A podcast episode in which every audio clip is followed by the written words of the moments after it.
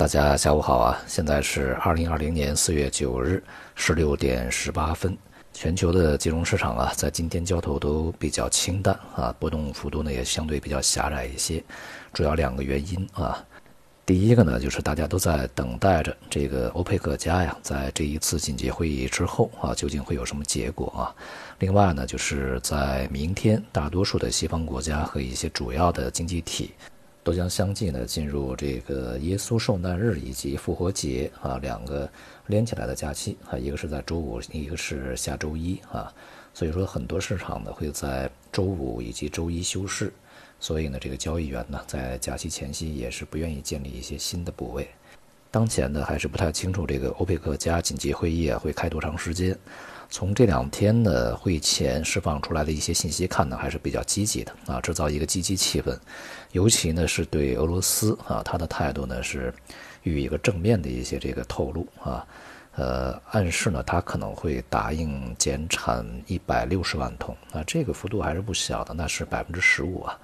但是似乎呢这些信息并不是特别可靠啊，因为到目前为止呢，其实还没有任何的这个一句话或者是。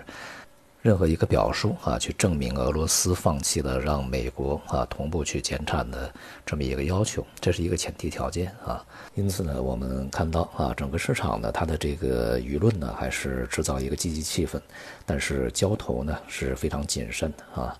无论是美油还是布油啊，都是在狭窄的区间里面进行波动，并且呢，对于上限的这个挑战呢，也不是非常的有信心啊，还是要等这个会议结果。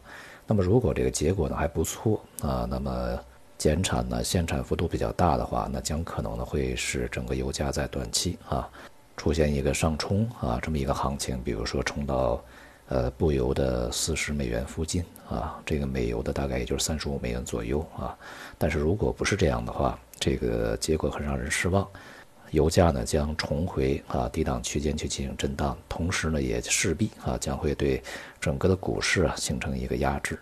另外啊，其实有一个比较好的选择啊，就是说这个大家呢，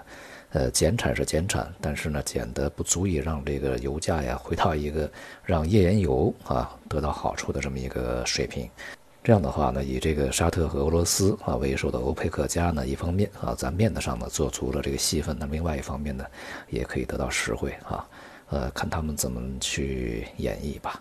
在当前这个状态下啊，无论这个会议啊有什么样的一个结果啊，是利好啊还是这个利空啊，都会引起整个油价在短期的一个相对比较剧烈的波动啊。呃，在这个时候呢，事实上有很多的投资者就可以压两边儿啊，会采取很多这个相关策略。不过，对于我们个人投资者来讲呢，还是静观其变啊，发生变化以后再说。总之呢，这个在第一次紧急会议以后就会得到一个皆大欢喜的结果的可能性，目前看来呢，仍然不是特别大啊。而会议以后的这个油价呢，呃，大幅的这种波动啊，并且是剧烈的反复，那就是上下这种波动，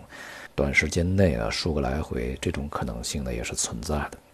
因此啊，短线的跟随交易呢，相对来讲啊也是比较危险的。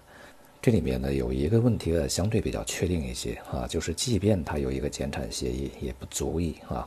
减到这个把现在整个。原油需求下降的这个幅度啊，啊，全部减掉啊，这个几乎是没有太大可能的啊。近一段时间呢，全球股市的这个走势啊，啊，呈现高度的相关性啊，几乎是同步的，连这个波动幅度呢也都差不多啊。今天的亚洲市场和这个各异的欧美市场以及中国的 A 股啊，表现的都非常类似啊，波动相当狭窄。整个市场呢显示出来一种啊，就是随时准备迎接利好和随时准备迎接利空啊这样的一个紧张状态啊，非常之谨慎。一方面呢，在前期啊，美股反弹的幅度呢相对是比较明显一些啊，欧洲股市啊、亚洲其他股市呢就相对的弱一些啊，这个美股弹性更大。那么另外一方面呢，在当前这些水平啊，都是一些市场本身所存在的一些压力啊。在没有一些这个实质利好的刺激之下呢，买盘呢也在这些水平很难啊，这个有特别大的信心呢大举进入。而有关这个疫情数据啊，啊，现在传递出来的信息也有的时候会出现矛盾啊。像昨天美国啊，它的这个死亡人数也是创了纪录啊，非常高。而且呢，这个美国的像州当局就警告啊，有可能目前的这些这个死亡数据呢还是少报了啊，因为很多人呢是在家里边就去世了啊。这些人呢可能是没有经过诊断啊，他的这个病呢他也就确实是这个新冠。但是呢，并没有被纳入啊，整个这个新冠啊，这个致死这么一个数字统计。不过呢，让人这个相对松一口气的是，欧洲一些国家呀，现在急于去放松管制，也是被卫生系统啊去这个叫停的啊。目前看呢，恐怕还会再推迟啊这个解禁期。这当然是好事儿啊。现在最大的问题在于，世界前两大经济体，一个是中国，首先因为疫情。呃，封禁很长时间，这个经济呢，当然遭遭受了非常大的冲击啊。然后紧接着是第一大经济体，现在变成了全世界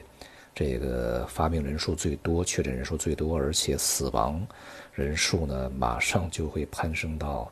估计啊，就是前第一名啊、第二名这个状态了哈。我们从这样的一个角度啊，来去审视一下今年以及未来的经济遭受的冲击，可能呢就会变得清晰一点啊。它不是说每一个国家去单独计算所产生的影响，我们只需要看这个前两大啊，它现在是一个什么状态，也就会对未来的情况呢有所准备啊。对于 A 股而言呢，一些短线的这个结构行情参与的价值呢，并不是特别大啊。那么一方面呢，可以关注一下在这个过程中啊，长期的一些这个逆周期板块啊，逢低去布局的这么一个机会。那么另外一方面呢，对于前期涨幅比较巨大的，而且是经历了大幅下跌啊，目前正处在反弹状态里面的一些板块和个股呢，可能呢要着重考虑一下是否啊逢高呢去出脱这些部位啊。比较理想的状态呢，在四月份呢，这个 A 股是全月啊震荡反弹，但是呢，一方面啊，这个不确定性相当高啊，这也只是一个最理想的状态啊，是否能够实现呢，很难讲啊。另外一方面呢，即使反弹，上方的空间呢也不是非常巨大，而且呢，在整个的这个整个过程中啊啊，反复的次数会非常多，就是这种忽上忽下啊，所以说短线呢也是很难把握的。而从中长线的角度来看呢，它未来的这个方向啊，仍然是指向下方的，所以整体策略啊，还是相对保守一点呢，这个比较稳妥哈。啊，债券方面呢，今天像五年期、两年期啊这些这个国债收益率呢，都是大幅的下挫，也是支撑整个债市啊这个表现非常稳定啊向好。但是呢，这个需要注意的是啊，由于目前呢整个的收益率大幅走低，这个速度是比较快的，幅度比较大的，那么也就使得呢中美利差呢在这段时间啊开始缩窄，呃，因此呢，当这个资金呢啊追捧整个债券到一定程度以后呢，获利回吐是难免的，呃，加上呢在未来的货币政策可能宽松的程度和幅度啊，仍然会这个落后于市场的预期啊。所以呢，这个我们也仍然啊，在这个过程中呢，要密切关注一下债市在近一两周的时间里面会否出现一些明显的调整啊。这个也是一些短线的，尤其是机构投资者吧，呃，去择时交易里面的比较大的一个风险，避免在近一段时间啊一两周时间里面呢去这个大举追高啊。相反呢，逢高的也进行一定的这个获利回吐呢是比较合适的。总之呢，这个一方面啊，今天呢有会议，那么另外一方面呢，在假期过程中啊，呃，很有可能会出现一些这个市场上比较有影响力的一些新的信息和刺激啊，这也就使得呢，在这个周末以及下周初啊，整个市场呢面临着比较大的不确定性，像市场的一些这个急速变盘这种可能性是存在的啊，变盘呢就是向着之前的一个相反方向去运行，所以呢，我们在这个过程中。尤其啊，是一些这个短线投资者啊，交易者还是要屏息静气啊，多加点关注为好啊。好，今天就到这里，谢谢大家。